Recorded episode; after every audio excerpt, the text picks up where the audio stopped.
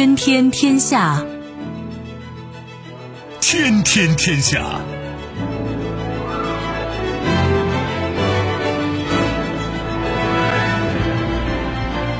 历史穿行者，新闻摆渡人。各位好，我是梦露。您正在选择收听的是《天天天下》，和我一起陪伴大家的还有本节目评论员重阳。世界纷繁复杂，新闻随时发生。今天的《天天天下》，您将听到表态：阿斯麦表示，从荷兰对华出口 DUV 光刻机无需美国许可。拼了！特朗普连续转发本拉登没死推特，被批极端阴谋论。竞逐，马斯克的星链即将公测，中国卫星互联网紧锣密鼓。收听我们的节目，您可以使用传统的收音机，也可以使用手机，欢迎使用即时客户端即听客户端，也可以选择蜻蜓 FM、喜马拉雅 FM、企鹅 FM 或者是今日头条，搜索“天天天下”，可以收听节目回放以及其他的相关内容。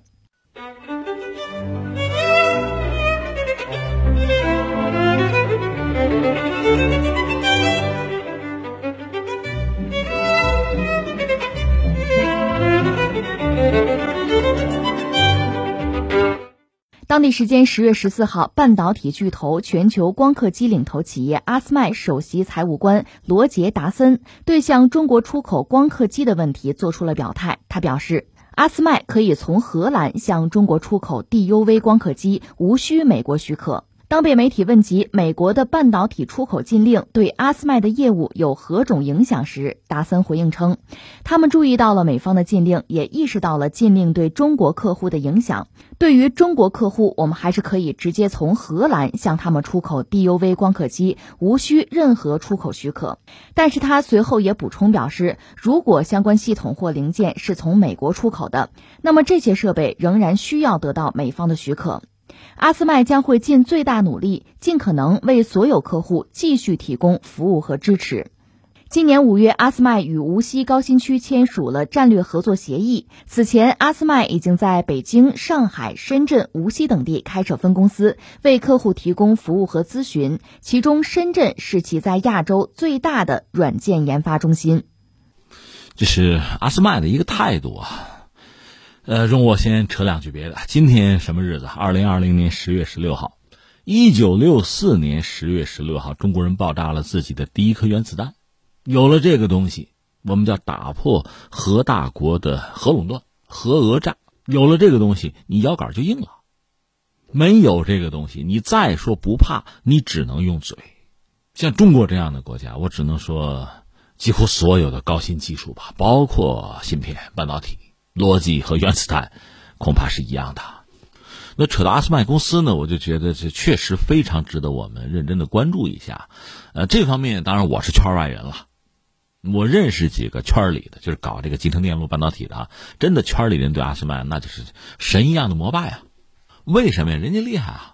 整个这个领域市场份额，就它相关的领域，它能占到百分之七十四，就是光刻机这块儿哈，这巨无霸了。而且光刻机，说到光刻机，我印象最深的是两句话。一句话呢，阿斯麦啊，他在光刻机这个领域，它相当于是一个什么呢？就印钞机的许可证。你要是进入这个行当，你做芯片，你要挣钱，你就得找到合适的光刻机。而且光刻机越来越精密啊，技术越来越进步啊。而阿斯麦又是执世界之牛耳，所以他算是印钞机的许可证。他给你许可了，你就印钞，你就挣钱。实际上，从某种意义上讲，中国就被他卡住了，因为他受到美国的压力。我们曾经向他订的这个光刻机，他迟迟不能交货，对我们当然会有影响啊。所以这叫这印钞机许可证。还有一句话是他们的头说的非常牛，就是阿斯麦董事长曾经说：说我们要是交不出新的这光刻机，特别是叫 EUV，这是目前世界上最先进的。如果我们交不出这玩意儿，摩尔定律就会失效。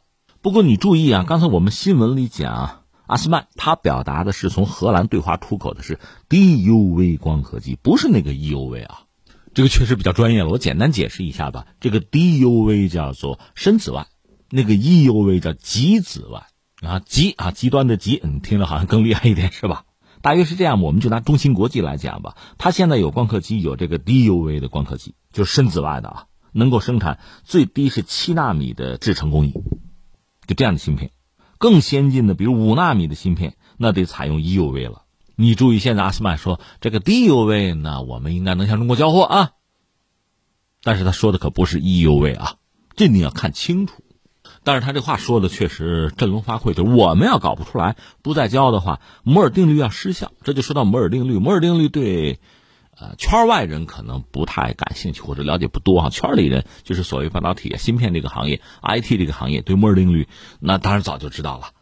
他描述的是这个领域的一个规律吧，就是说一个集成电路上吧，那上面能够排列组合的元器件的数量大概两年翻一倍。就是芯片体积会越来越小，但是功能会越来越强，其实成本也越来越低。你说什么集成电路就那芯片呗？对啊，那芯片上我怎么看不见元器件？对呀，你要都能看见那技术得多落后啊！你看，我记得我很小的时候，就上个世纪七八十年代的时候，就那时候我们国家。也曾经有像科学进军这样的号召，很多年轻人呢投身在这个领域，就是爱好。你比如说，我现在喜欢航模，也是那个时候培养起来的爱好啊。呃，其中有一门爱好就是无线电。我记得当时有本杂志，我觉得极其神奇啊。那个杂志名字叫《中学科技》。你说中学科技有什么？嗨，我我真的感慨一句，当时我是小学生吧，看中学科技就像看到了科学本身啊。为什么呢？它那里面一张一张的，就是这杂志里面全是电路图，而且你看杂志最后几页，我记得很清楚，还有邮购信息，邮购的就什么二极管、三极管之类的哈，什么电容电阻的，那那就说你自己花钱自己去买这些东西，最后能自己组装出一个电器了。我印象中说有中学生曾经组装出电视机来，手工啊，这是那个时代给我留下非常深刻的印象。这个杂志现在在不在我不知道，但是前些年我看过。我这么说哈，就是我做小学生的时候有个杂志叫《小学科技》哈，当时我看《中学科技》我很膜拜。那前些年可能得十年前啊，我看到过《中学科技》那个杂志，那时候它已经没有什么电路图了，它整个的那个技术含量可能就是个小学科技水平了吧。说到这，心里边真是五味杂陈。我小时候呢，就专门有一个行当，就是修理无线电。你们家那个有线的电器啊，什么收音机啊、电视机啊，人有些师傅专门能修，拿个电烙铁啊。有各种各样的小盒子，盒子里边装着各种各样的小元器件。你的收音机坏了，可能什么二极管坏了哈，拆下来给你换个新的，焊上，你就能接着用。这是当年那个时代的特点。后来，特别是改革开放以后哈，有大量的进口电器，大家对日本人这个精明哈就有各种感慨。就是它那里边，比如说它的音响什么的，里边是几个集成块，要坏了，整个这块你得换掉，不存在再换单个的元器件的问题了。你说日本人这小心眼啊，挣钱啊，但是你翻回来，这就是技术进步的一个特点。到现在我们知道，所谓芯片嘛，这就盖儿大那么一片儿，上面其实集成了很多你肉眼是看不到了，非常多的元器件。而这个时候呢，全球化的分工，你比如那个海思，它是作为华为的秘密武器是吧？备胎嘛，它是能够设计，把芯片设计出来，这就很不容易了。你看汽车，你设计一个试试，对吧？设计出来之后，但是它不能制造，整个这个流程啊，在全球范围内，应该说有不同的企业承担着不同的工作，而且能够把事儿、把这个工艺做到极致。比较典型的像台积电，对吧？那我们知道，现在美国打压华为，它之所以打压华为，它肯定是有把握能打压得住，就是说它能找到中国的脉门、命门啊，是什么呢？你自己能设计，这我也没有办法。你脑子够用那就行啊，关键是你要制造它的话，中国那句老话叫什么呀？工欲善其事，必先利其器。那个器最核心的就是光刻机。光刻机全世界做的最好的是阿斯麦，是荷兰的企业。之前我们也聊过，就是荷兰曾经跟中国有买卖，向中国出口光刻机，因为美国的阻挠吧，所以这事儿一直在拖。现在阿斯曼有一个这样的表示吧，我个人是这样理解啊。你看是两个层面，一个层面呢就是。企业那挣钱，还有一个层面是什么呢？西方国家的企业，如果美国牵头真搞一个针对中国的技术垄断的阵线，荷兰啊或者阿斯曼会不会加入？这确实也是一个问题。其实之前你知道，呃，在二战结束后，针对当时的所谓共产党国家，西方就搞一个叫巴统巴黎统筹委员会，后来巴统解散了，又进化成一个瓦斯纳协定，别人不管，就是对中国它高科技领域就西方的出口是有非常严格的限定的。所以这是一个西方对中国其实一直以来在很多领域啊，都是有高科技的禁令的，不让你得到西方的高技术。只不过在不同的历史阶段，这个程度不一样而已。这是宏观。另外，从微观讲，就是一家商业企业。美国的禁令说的很清楚，你这个企业如果用了我美国人的东西，哪怕是一个小零件，那我美国人就有话语权，你不能向中国出口，就这个。所以，阿斯曼现在能做的，我理解啊，他肯定不会违拗美国的意志，也不会公然的违背美国人那个禁令。当然，你说他的光刻机如果根本就不使用美国人的东西，甚至连工业软件我都不用，那理论上这种出口，美国人是没有资格去挡的。所以，对阿斯曼，我理解存在一种选项，一种可能性吧，就是你要为中国生产光刻机，你就别使用美国人的玩意儿，这样这个钱你就还能挣到。当然，也可以中国和荷兰去合作吧，通过这种方式就避开美国的所谓禁令。那至少看在钱的份上，你这么做也还是有动力吧。当然，有一点我们必须说清楚：最先进的东西，我想中国是拿不到的。对人家荷兰、对阿斯麦来讲，那也是最至关重要的东西啊！给了你，我们怎么办？其实你看，阿斯麦就是这么一个角色哈，或者荷兰就是这样一个角色。它是一个很小的国家，它不可能有一个完整的、就非常完善的什么经济结构、工业体系，不可能的。它就是一招鲜，很多小国呢就是一招鲜。这种一招鲜呢，靠什么来支撑？市场它自己也没有多大。另外，他这个一招鲜呢，他自己没有完整的工业体系，甚至研发体系，他也要从自己的盟友那儿获得这个支撑。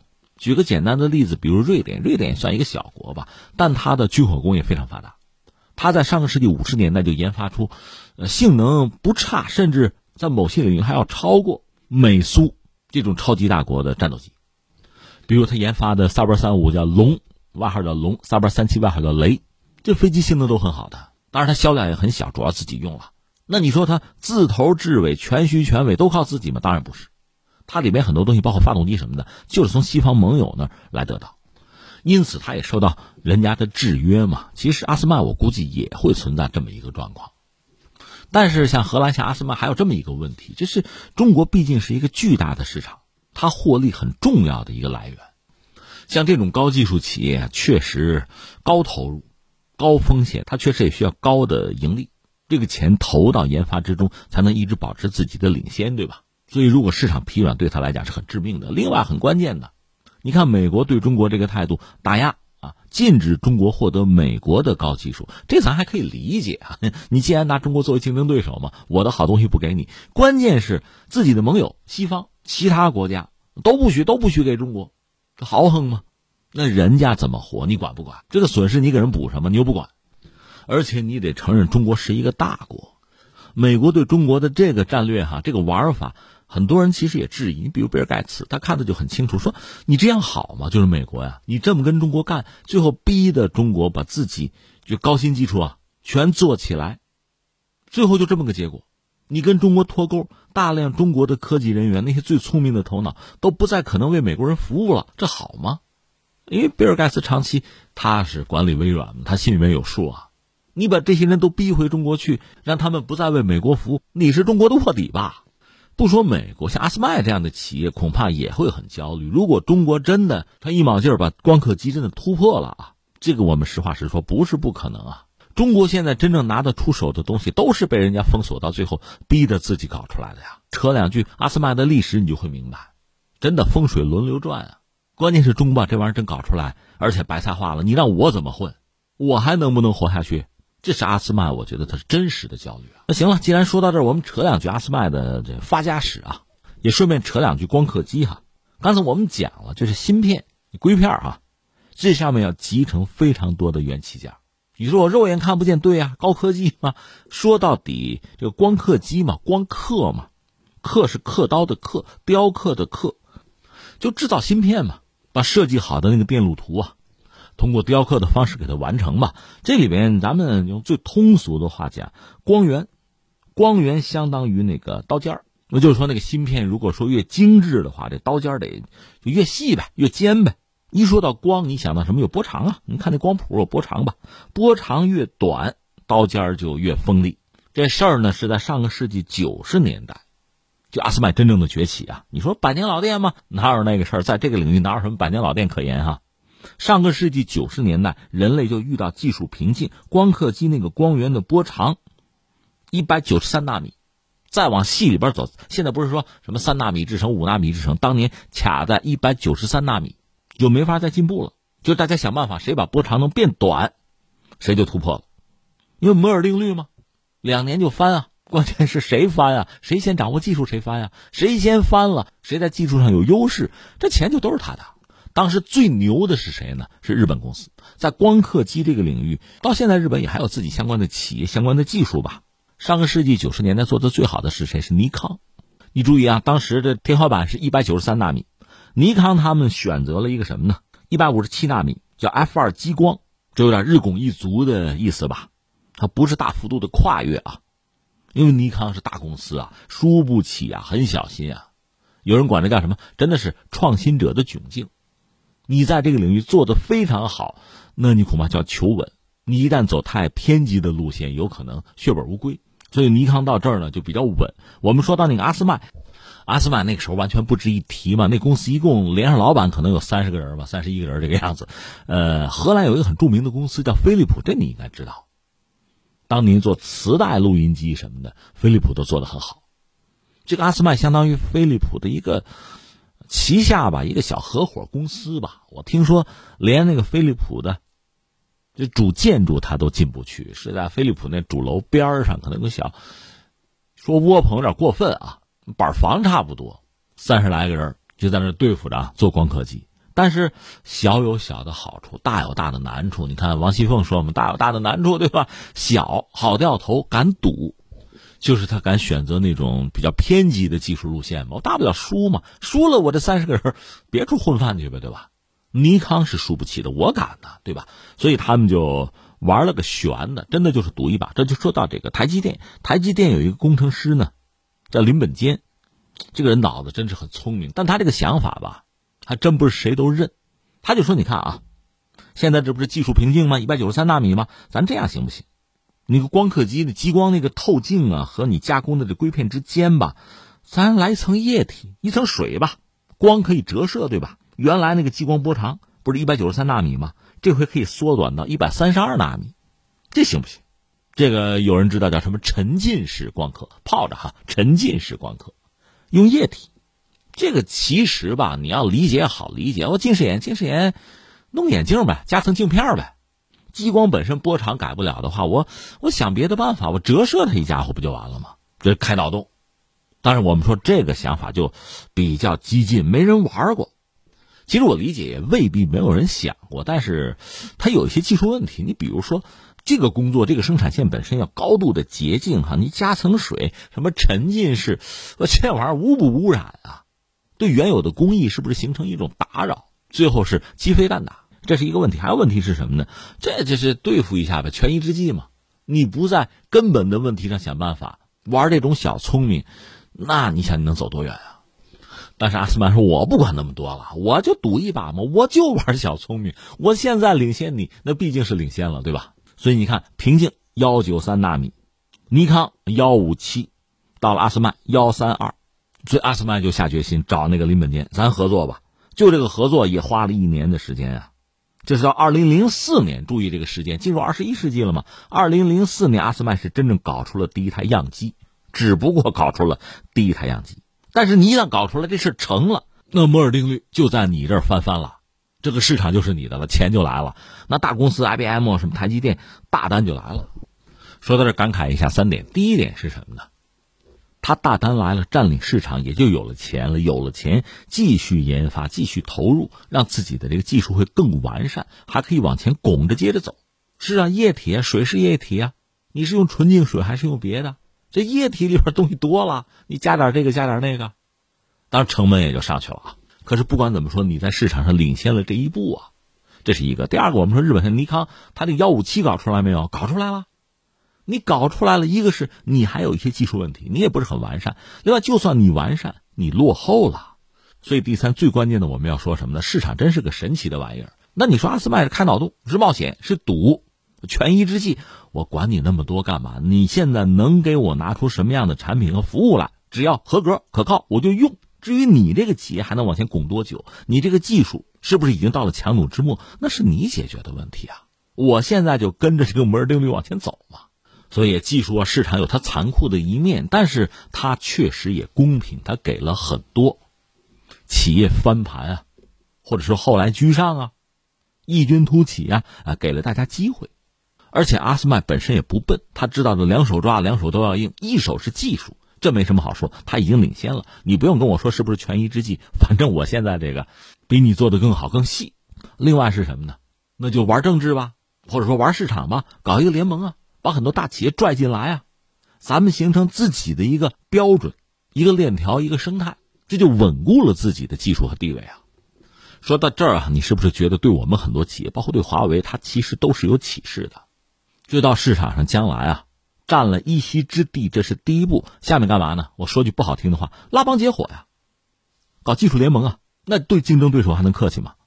那我们回到阿斯曼，他在市场上和其他的大企业搞了技术联盟，再往上推就得是政治了。什么叫政治？拿美国来讲，美国自己不搞这个玩意儿，那他可以选择，要么选日本，就这个技术路线也好，企业也好，就比如尼康；要么选阿斯曼。最后，美国选的阿斯曼，为什么呢？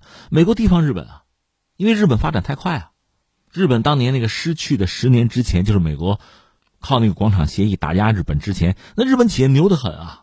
那日本资本家都跑到美国买这个买那个，这个美国留下阴影了，怕日本最后掐住美国的脖子，所以就打压尼康吧。那等于说就选择了或者叫支持了阿斯麦。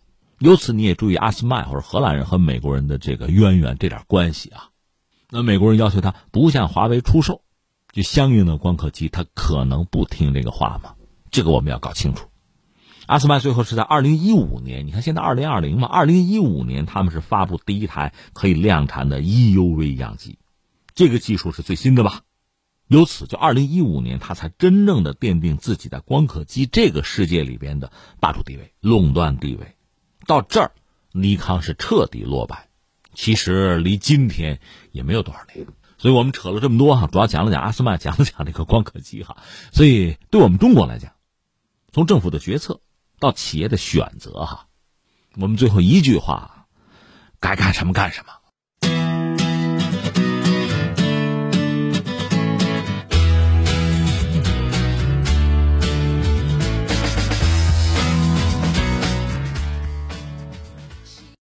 距离二零二零年美国总统大选投票日只剩下半个多月，刚刚出院的特朗普不仅忙着参加各种竞选集会，还时刻发推特造势，不断打击对手拜登阵营。当地时间十月十三号，特朗普接连转发了两条推特，一条是内容关于基地组织前领导人本拉登二零一一年并未被击毙的帖子。另外一条内容则是将此事与2012年美国驻班加西领事馆遇袭扯上了联系。对此，斩首拉登的特种部队亲历者随即在推特上回击特朗普，多家美国媒体也纷纷报道了此事，均以阴谋论一词来形容特朗普所转发的内容。有美国媒体认为，为了攻击拜登竞选连任，特朗普所渲染的阴谋论毫无根据，已经到了近乎疯狂的地步。呃，这条消息实际上背景还是美国大选了。说到美国大选，现在这个故事实在是太多啊。随口说三件事，一个事儿是默多克，这是传媒大王吧，传媒大鳄啊。这据说是特朗普的朋友，他最近有一个表态，他是特朗普很重要的一个支持者哈，但是他现在，呃，对特朗普的疫情处理感到不满，他的判断说拜登会大胜。这是一个事儿，再有就是，我们以前猜测过哈，就特朗普攻击拜登很重要的一张牌打出来了，就是拜登那个小儿子，乌克兰那档子事儿，大家还记得以前我们聊过什么电话门啊？就那个事儿，现在爆料爆出来了。但是有意思的是呢，呃，两大美国的互联网巨头就是呃推特和脸书吧，等于说在帮拜登的忙，因为刚才我们讲了，这个丑闻呢是特朗普的律师爆料放出来。说这颗子弹早晚会打出来，我们就看什么时候打。现在打了，因为特朗普选情告急啊，所以这子弹一打出来啊，这牌一出，风波就起。然后呢，美国的社交媒体的巨头推特和脸书吧，史无前例的是在第一时间就限制这类新闻的传播，那等于说是帮拜登嘛，那等于说就是不帮特朗普嘛，给特朗普添乱嘛。我顺便扯一句哈，在未来的岁月里，其实你要说媒体，媒体对一个国家的，就是政治生活、经济生活的影响，向来是很大，这不用说啊，古今中外都是这个样子。但是如今呢，随着这个网络时代的到来，很多互联网上的媒体，甚至包括自媒体啊，他们的影响力超过传统媒体的。那么，他们对一个国家、一个社会的政治、经济生活的影响之大，恐怕是要超出我们的想象了。还有一件事是特朗普的，就是小女儿吧，叫蒂凡尼·特朗普，她呢前不久办了一个生日 party。但是你想，作为国家领导人的孩子，在这个新冠疫情期间，而且美国最近这几天，好像这个感染人数创新高，要七万多一天啊，这个非常可怕了。在这个时候，这个小女孩办这个生日 party 啊，宴会派对，这个引起很多人的不满。所以我看到美国有一些人就是指责嘛，其实还是批判特朗普了，给过一个标题叫什么呢？你们牺牲，他们庆祝，就美国老百姓，你们死，你看他们爽啊。就这个，这个对特朗普当然也不是什么好消息了。总之，目前从民调、从选情看，似乎特朗普是相对被动、比较落后，所以比较着急啊。一个是加大力度啊，造势，参加线下活动；再就是这条新闻讲的，在网上呢没闲着，他不是经常连发推特吗？这条被大家说是阴谋论，他就是拉登没死。哎呦，这个事儿，你看当年的九幺幺是美国人心中永远的痛，对吧？后来呢？九幺幺十年，当时奥巴马是美国总统，专门部署了一个行动，那是全球直播的，击毙了拉登，这反恐算是告一段落，对吧？这个一个呢，这确实是美国人、美国军队的一个形象，这还真是虽远必诛的做法哈。再一个，对时任的美国总统奥巴马来讲，这是很重要的，这非常优秀的作业啊，这堪称政治遗产呢，也是美国人的一个形象吧。那现在特朗普转的这条，他没死。那就是你们之前白折腾了吗？我们知道派了特别的突击队去，甚至呢是侵犯了巴基斯坦的主权，而且还摔了一架价值连城的隐身直升机，就是隐身的黑鹰直升机啊，摔了一架，又付出很大的代价，最后说完成了这个使命。现在你告诉我们说啊，拉登没死是吧？其实之前就有传言说拉登是很久以前是被软禁在巴基斯坦的，那个相关的那个府邸里啊。至于什么时候干掉他，是美国人来定。之前有这个传言，可现在特朗普这说法更彻底，他就没死。二零一一年他没有死，啊，特朗普并不是编，而是转发了。但这个确实让很多人感到迷惑，甚至愤怒，因为你像美国人啊，这个国家的形象，这个军队的形象。不完全被毁了吗？当年亲手击毙拉登那个美军士兵，实际上据说还是特朗普本人的支持者。现在站出来，那当然要站在特朗普对立面了。我杀的谁，我还不知道啊！你别胡说八道啊，就表达这么一个意思。所以这事放在这，真的你会看到一个大选的乱象迭出吧？因为说十一月三号嘛，还有段时间呢，不一定还会出什么故事呢。那就着这个事儿俩感慨，一个感慨还是说到他们那个民主，民主是好东西啊。我下面要讲一件事儿，这个事儿你也不能认为我支持独裁啊，不是这个意思，只是说，任何的这个制度设计都会有缺陷，这个缺陷甚至都可能被利用，美国人也不会例外。但是我不想讲美国，我想讲的是当年伯罗奔尼撒战争，有这么个段子，一个斯巴达，一个雅典，各自都有朋友圈，带一帮小兄弟。这两个国家从实力上讲，应该说各有所长吧。你比如拿斯巴达来讲，这个国家是武力很盛，很能打仗，甚至我们知道他很多小孩子生下来，如果说残疾，按照当时他们那个伦理啊、道德，那和现在是不一样的。今天我们对残疾朋友当然要尊重啊，尽可能社会给他们创造更好的生活呀，包括工作的条件、机会啊、空间。当时不是，因为斯巴达崇尚武力啊。你看，小孩子过于瘦弱或者残疾，扔了不要，是这个，所以很能打仗。但这个国家另一方面，它是个农业国，它经济不行。当然，另一方面，它当时奴隶制吧，它这个国家有公民权的人，其实有资格做战士的人，不过是总人口的百分之二，剩下的就奴隶了。至于雅典这边，经商有钱，但是军队确实不行，打不过斯巴达。所以这时候我们扯一个人，叫做布雷克里，这个人在咱们中学历史课本上甚至还有画像啊。他算是雅典的领袖、政治家、执政官吧。一个，他判断斯巴达和自己是必有一战；另一方面，他也知道雅典是干不过斯巴达的。那怎么办？脑子够用吗？你看三点：第一个呢，打仗得准备钱嘛，搞了个提洛同盟。提洛是个岛啊，这不要打仗吗？需要储备金啊，战争经费啊。现在我就开始准备。与此同时呢，他还有一招，和斯巴达签一个这合约吧。三十年不打仗，就有点像近现代史上的什么互不侵犯条约。你看，苏联和德国还签过呢，苏联、日本还签过呢，是吧？先搞这么个东西，就给自己呢创造一点条件，有一点时间做战争准备。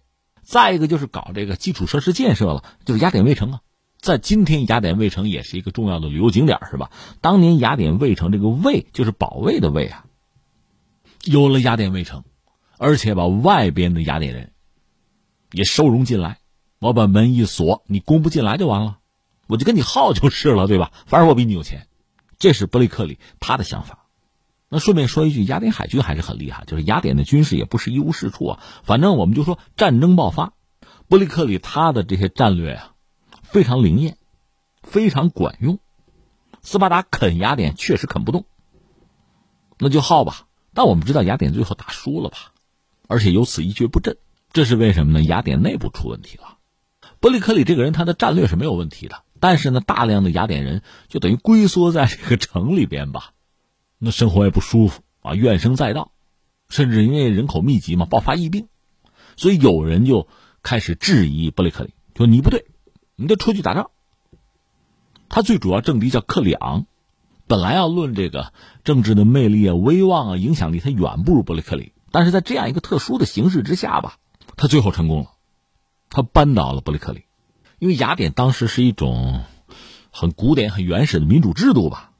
你知道他那公民大会大几千人开会哈，这个克里昂呢就以贪污罪把伯利克里给告了，告上法庭。你想大家围到城里也出不去，天天没事就开会呗。最后当然有没有真凭实据没有，但是你想这几千人的法庭啊，大家都怨声载道啊，这个情绪总要有发泄的目标吧，就是这个伯利克里，谁让你是头呢？最后判他一笔罚款，那伯利克里本人的政治威望在这个风波之中就。一落千丈吧，他最后是忧愤而死。呃，因为雅典内部就城内有疫病，他是因为生气嘛、郁闷嘛、抵抗力差啊，感染疫病就这么死了。那这个克里昂就赢了，赢了就上台啊，你主战，你去打呀，他哪有这个本事啊？最后就指使雅典的军队去镇压、去屠杀自己的不听话的小兄弟。我打不过斯巴达，我打不过你们吗？这就内部开始斗。但最终，雅典的公民大会也没有放过他。就你主战，你搬到了伯利克里，你上啊，有干有 up 呀，你上啊，你带军队出城啊，跟斯巴达人干，他怎么干得过？伯利克里就知道干不过，所以搞雅典围城嘛。所以他最后被逼着出去打仗，他是阵亡了吧？而且雅典的军队也就全完蛋了。但这还不是伯罗奔尼撒战争的全部啊，我们只是拿这一段说事儿啊。那你说你想说什么呢？我想说一句话：民主制度啊，你仔细去思考、去观察，古今中外，你看它也有好有坏，不是说天然民主肯定是好的，脑门上刻俩字正确，不是这样的。雅典就是这么完蛋的。翻回来，我们就讲美国吧。有时候太阳底下无新事嘛，这是西方人自己的话嘛。不管你说是争这个执政官这个位置，还是争总统那个位置吧，如果争到最后已经无所不用其极了，我就要这个位置。我不考虑这个国家民族的未来，我也谈不上道德底线。我赢了就是赢了嘛，这已经不是在我死后我在不在乎洪水滔天的问题，就是我活着洪水滔天又怎样？我就要这个位置，一定要死活也得要。如果到了这个地步。你想它的后果是什么？这是一个感慨，还有一个感慨就是关于阴谋论本身了。我记得之前和大家聊过，美国现在就阴谋论甚嚣尘上，有一个著名的人物，这是一个非常神秘的人物，就那个 Q 男嘛，甚至有人猜他就是特朗普本人，或者说是特朗普那个团队里的什么人吧。这位呢，隐姓埋名。但是在网络上很活跃，他自称就是美国政府的一个什么官员吧？因为特殊的角色、特殊的位置，可以接触到别人接触不到的那些隐秘的信息，可以触摸到机密。然后他经常在网上发一些内幕消息，而且有很多的什么隐语啊，很多缩略语啊，很多暗语啊，就发布一些线索，非常神秘，有大量的拥趸，很多人相信他。那就是说，美国政府啊，实际上是被一些人操控了。影子政府，那特朗普在和他们做坚决的斗争。那往后再推一步，我们应该支持特朗普啊！我们不能任由我们的国家被少数人操控啊！这是这阴谋论的内核吧？甚至在二零一九年，FBI 已经把这个 Q 难列作是国内恐怖威胁了。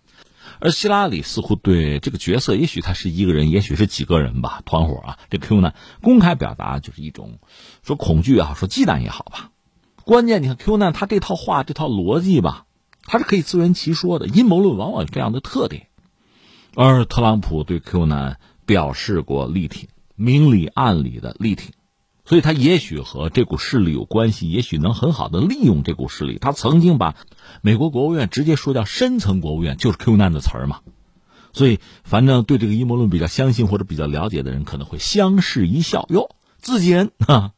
说他还曾经就是特朗普发过一张画，就自己闭着眼睛拉小提琴的一张画还是图片吧。上面写着：“我的下一首曲子叫做《没有什么能阻止即将到来的事情》，而没有什么能阻止即将到来的事情。”这句话是 Q 男的口头禅。你说这不故弄玄虚吗？哎，你是没有身在局中啊！你想，如果你身在局中，这些言语啊，特朗普的一些表情和一些暗示，Q 男的一些让人捉摸不透的一些黑话，它构成了美国政治生活里边非常独特的一道风景线。至少，特朗普利用这股力量是能够给自己助选，为自己加分。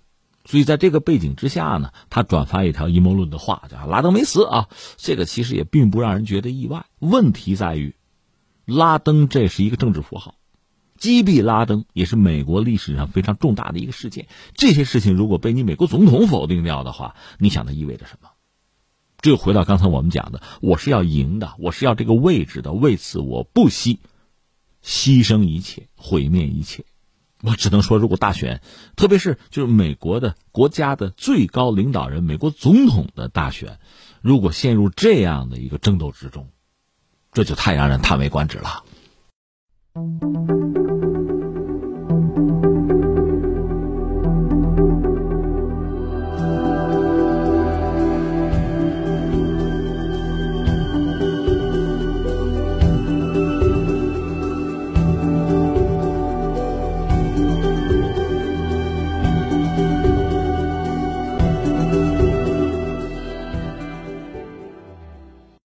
近日，太空狂人马斯克在社交媒体上表示，等最新一批卫星到达特定位置之后，基于星链的卫星互联网公开测试即可实施。银河航天通信技术专家李建成表示，星链大规模的联合开展公测，意味着其初步具备对公众服务能力，这为整个卫星互联网打出了第一个样板，是卫星互联网行业发展的重要节点。二零二零年，卫星发射进入密集阶段。中国的鸿雁卫星系统、亚马逊的柯伊伯项目等卫星互联网项目的进展备受瞩目。九天卫星创始人兼 CEO 谢涛认为，从部署时间上来看，美国目前稍稍领先。在成本方面，美国的一些互联网卫星公司也通过技术革新形成单星成本优势。但是从长远来看，卫星互联网不仅仅是追求单颗卫星的可靠性，更重要的是系统可靠性和降低成本模式。虽然国内部署时间稍微慢一些。但是在调集国家队、民营企业的情况之下，相信会逐渐缩短在技术和成本方面的差距，展现中国卫星互联网的独特优势。这个事情吧，大家看他的角度可能不一样。比如作为天文学家，讨厌啊，你们发射这么多小卫星，我们还怎么观测宇宙啊？对吧？这是天文学家他们的想法。从立场出发嘛，不有一个老词儿叫什么“屁股决定脑袋”嘛？你的立场。你所在的位置实际上决定了你的态度，对很多问题的观点，是吧？那我们就多换几个位置，多看看这事儿，可能就会全面一些。那说起我的印象，对这个事情应该是二零一五年左右吧，这个概念一下子提出来，很多很多企业吧，首先是企业吧，一拥而上。你看，美国特别典型的有这个马斯克的 SpaceX，另外还有亚马逊啊，另外英国、加拿大，甚至像韩国，韩国最主要就三星啊。这就一拥齐上，都觉得这是个好概念。这个概念意味着什么呢？对于企业、对资本来讲呢，当然就是市场和盈利了，因为大家能看到巨大的需求啊。但是如果我们全面看，除了这个以外，除了刚才我们开玩笑天文学家不满以外，对于一个国家，从战略层面去考虑，其实这个事儿也是一件大事儿。你比如说，刚才我们说这个卫星互联网，现在一马当先的应该还是马斯克，对吧？按照马斯克他的设想。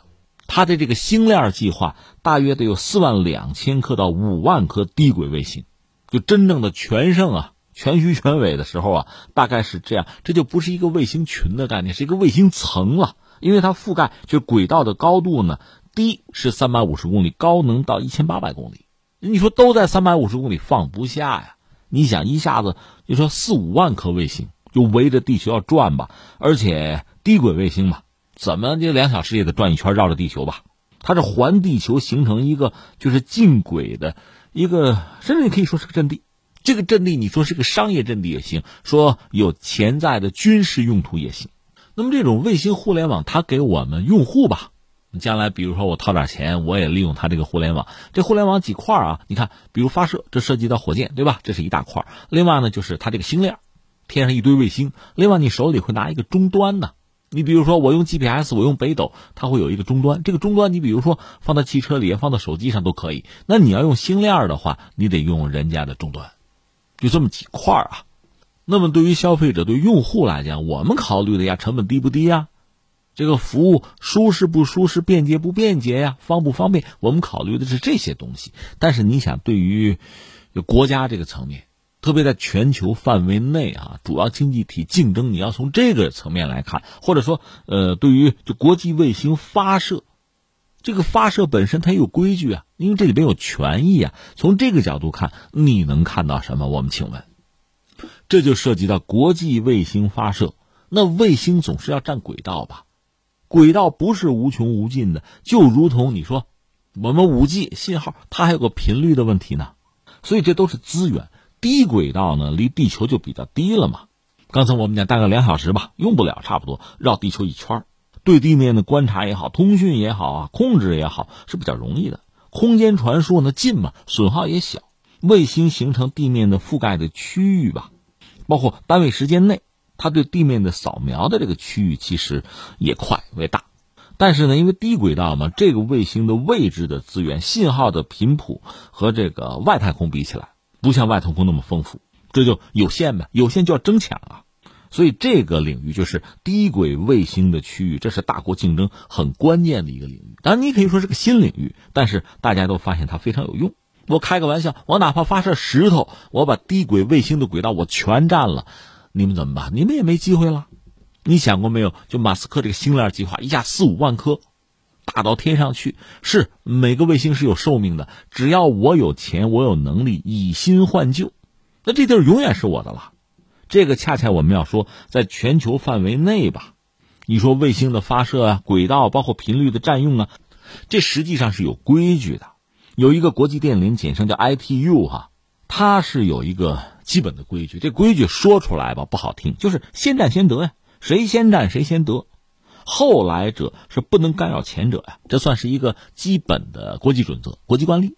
所以实际上，我们讲马斯克这一把撒下去哈，最后四五万颗卫星打上去，那等于实际上只要你能续上，就有的卫星寿命到了，你能换新的，那么你等于永久可以占据这个低轨卫星这一层，合法的产权就是你的了，而且国际法会保护，别人不能抢，不能夺呀。你说那我的领空，抱歉，这是在大气层之外了。大气层内领空嘛，这领空是你的。谁要是入侵你的领空，你可以把人家打下来。那你说卫星，如果你说垂直看它这个位置恰好在你的这个领空范围内，你把人家干下来，你试试，那是违反国际法的，因为那是大气层外，不是领空了，那等于战争行为了。所以马斯克干的这个事儿呢，那在呃围绕地球吧，就整个世界范围内，你看低轨上，包括中国在内，他完全给你包起来了，用他的这个卫星阵列。像个像个阵地一样，而且很厚，三百公里到一千八百公里吧。这个高度内，四五万颗卫星，天机，你想这是个什么概念？如果有一天马斯克的公司黄了，其他公司把它买了，你想那会怎么样？如果美国政府出手接盘了这个太空基础设施，你想那会怎么样？如果不单说是说美国政府，干脆美军接手，这种可能性有没有？这种危险存不存在？所以，仅就这一点，其实你说马斯克做这个事情，美国还有很多企业也觉得这个事儿值得一做。另外，就是包括中国在内，很多国家不会听之任之啊，这事儿必须奋起直追啊。你说不用着急吧？我有办法。这个国际电联就是国际电信联盟啊，我们找他申请，申请这个轨道，我们把它先占下来，然后我不用行不行？那也不行，因为人家是有具体的规定的。就是你申请卫星频率可以啊，包括轨道那个位置吧，这是资源了。你如果申请了是吧？有许可证，给你许可证，那给你时间两年，两年内你这个星座百分之十的卫星你得做出来，你得部署上。五年之内，你星座百分之五十的卫星你要部署上。再给你一点时间，七年内你星座百分之百的卫星你要部署好。如果你做不到，就没有满足刚才我们说的这个要求啊，你不申报那个星座的规模，那我们就要削减。因为我们不是说了吗？卫星的频率也好啊，这个轨道位置也好，这个资源是稀缺的，所以大家必须遵守这个规则。所以你看啊，宏观上讲，先占先得呀。所以存在一种可能性，只要马斯克他这个公司把这占上，微观上讲呢，按照这个国际电联它的这个规范。在相应的时间发射足够数量的卫星，真的就占上了。而且你是先占先得，你占上别人再占就很难了。呃，我记得以前和大家聊过，就是北斗啊，原来我们是和欧洲那个伽利略计划本来说合作加入，但是人家并不想让我们触碰核心技术，那我们就自己搞，我们自己搞。但是呢，相应的这个卫星的轨道，人家欧盟先占了。但是我们就要问你占了，你能不能在相应的时间，就是国际电联这个相应时间，你把卫星部署上？你部署不上是，那你闪开我来啊！当然，这个问题对我们也存在，就是你在相应的时间能不能把卫星部署上？我们做到了，这轨道就是我们的了。这是北斗的故事。所以现在你看，首先我想说的是，马斯克他这确实天才的想法啊，但是真正做起来之后，这是个零和博弈，这一大口蛋糕他吃下去，别人可就吃不着了。所以这必然会带来非常激烈的国际间的，你可以说首先是公司间的，但是这些公司背后还是能够看到国家的身影啊，大家在争夺。仅仅从刚才我们讲的这个角度、这个层面看，就是美国就马斯克一马当先，其他很多国家，刚才我们点了嘛？你看人家加拿大、英国甚至韩国都很在意，我们也没闲着呀，大家都不会客气，会尽其所能加快自己在这方面的投入。尽快的实施部署啊，占了再说。而且其实大家智商啊、技术差不了太多啊。我看了一下，就这种卫星啊，星链的这种，就卫星互联网使用的卫星，大概就是二百公斤啊，寿命能有个五年吧。就你综合要考虑吧，它确实成本是不能太高的，而且确实一撒一大片啊。那这带来一个什么后果呢？就是你要发射它。大量的卫星，你像马斯克，他几万颗卫星要发射，那是巨额的成本啊。怎么来降低这个成本？马斯克他那个猎鹰系统，他的卫星，比如第一级，包括里面很多关键的零部件可以回收再利用吗？他通过这种方式可以压火箭的成本，压发射的成本，最终让星链计划的成本降下来。那最终啊，推到最后就是服务客户、消费者，你掏的钱，这不成本也就低了吗？他是这么一个策略。这个策略显然会被主要的竞争者都采用。包括我们中国，你说火箭的重复使用这方面技术，我们也在搞啊，而且局部的成果已经有了。而且我看，就现在你在网上可以搜公开的资料，有些研究报告就在讲，就是我们要搞类似的计划，就是发射大量的这个卫星啊，就用于组网啊。你用什么火箭来发射，这很讲究。你看啊，大中小都有用。你比如大型火箭。呃，马斯克现在他们那个火箭猎鹰火箭一次可以打上去六十颗，这是标准的大型火箭吧？大型火箭的问题是什么呢？那就是成本高啊。另外呢，它制作就生产这个火箭的周期、测控周期相对是比较长，所以大型、中型运载火箭来组网，然后用小型的运载火箭来补网，通过这种方式可以呃最高的效率、最低的成本完成这个组网。说到这儿就说到中国，中国确实有自己的优势，就是我们的工业体系很完整吧。你说做火箭也好，做卫星也好，特别是所谓大批量的生产，所谓的白菜化。你像前段时间我们关注亚美尼亚和阿塞拜疆之间的这个战争啊，阿塞拜疆用了大量的这个无人机。如果真打无人机战争的话，中国确实有自己的优势，就是大规模的生产能力啊。我用我巨大的产能可以转化成一个无人机的规模，我淹死你，对吧？这是一个玩法。所以实际上，如果在就是所谓星链这类的卫星发射这个层面，中国你看，二零一九年中国已经是全球火箭发射次数最多的国家了吧？呃，应该是就是全年发射三十四次。其实如果说是要搞这种卫星互联网，那是巨大的发射需求了。当然有一点就是美国人搞星链，他不可能使用中国的火箭，那中国的火箭只能看来首先只能是为中国的卫星服务了。所以我们火箭的产能啊，发射场的资源啊。如果我们搞这个卫星互联网的话，这个反而是我们应该很好的协调统筹考虑的。因为所谓卫星互联网，确实有一个问题是什么呢？就是它的建设也好，维护也好，费用是很高昂的，最后会摊到使用成本上。而要搞这个卫星互联网呢，你要想提升自己商业的竞争力，其实成本是最要考虑的一个问题。而且地面上有五 G 啊，五 G 的压力，这竞争啊也会带来很严峻的形势。所以，作为卫星互联网，它规模大、卫星多、发射任务繁重，所以它的成本控制就变得至关重要。但是刚才我们讲，首先我们就讲，如果它真的是作为国家利益很重要的一个方向，而且在这个领域是不进则退啊。它是零和博弈嘛？这蛋糕人家吃这口，我们就吃不到。如果是这样的话，相信这个世界上非常多的国家会想办法抢占阵地啊，抢占资源。从这个角度出发，成本的考量也就不是唯一的考量了。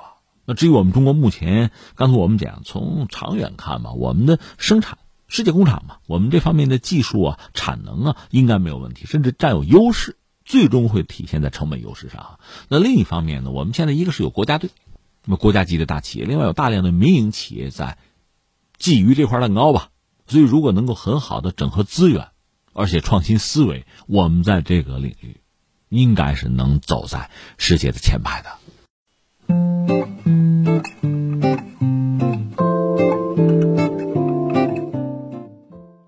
好，以上就是今天天天天下的全部内容，我是梦露，感谢收听，明天再见。